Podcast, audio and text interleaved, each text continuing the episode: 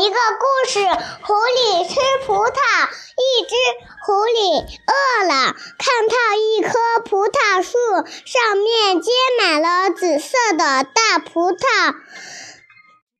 狐狸想，这一定很好吃，所以它就跳起来摘葡萄。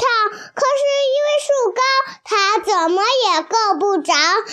小小鸟和蝴蝶看到了，都在笑哈。狐狸觉得很没面子，所以所以他说：“这个葡萄一定是酸的，我才不要吃呢。”狐狐狸因为所以狐狸就转身去找食其他的食物